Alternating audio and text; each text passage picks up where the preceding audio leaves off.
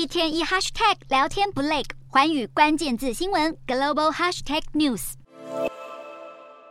来自南韩各地的老师连续第二周走上街头，据守中路区设计路举行追思集会，悼念他们同僚的死亡。南韩才发生小学生对老师施暴的事件，上月中旬再次传出令人惋惜的消息。首尔瑞草区瑞二小学一名一年级班导，因学生之间拿铅笔戳额头的暴力事件，惨遭家长打爆数十通电话投诉。最后，老师受不了家长霸凌，选择在教室里轻生。在老师的日记本里记录着每天工作的内容及心境。工作繁重，再加上某位学生的问题，一切都觉得很费劲，喘不过气。让老师做出极端选择的确切原因尚未查明前，教育部门和警察调查仍在继续。另一方面，各地教师聚集追思之际，也呼吁相关法律部门对于公共教育权利保障这件事有所作为，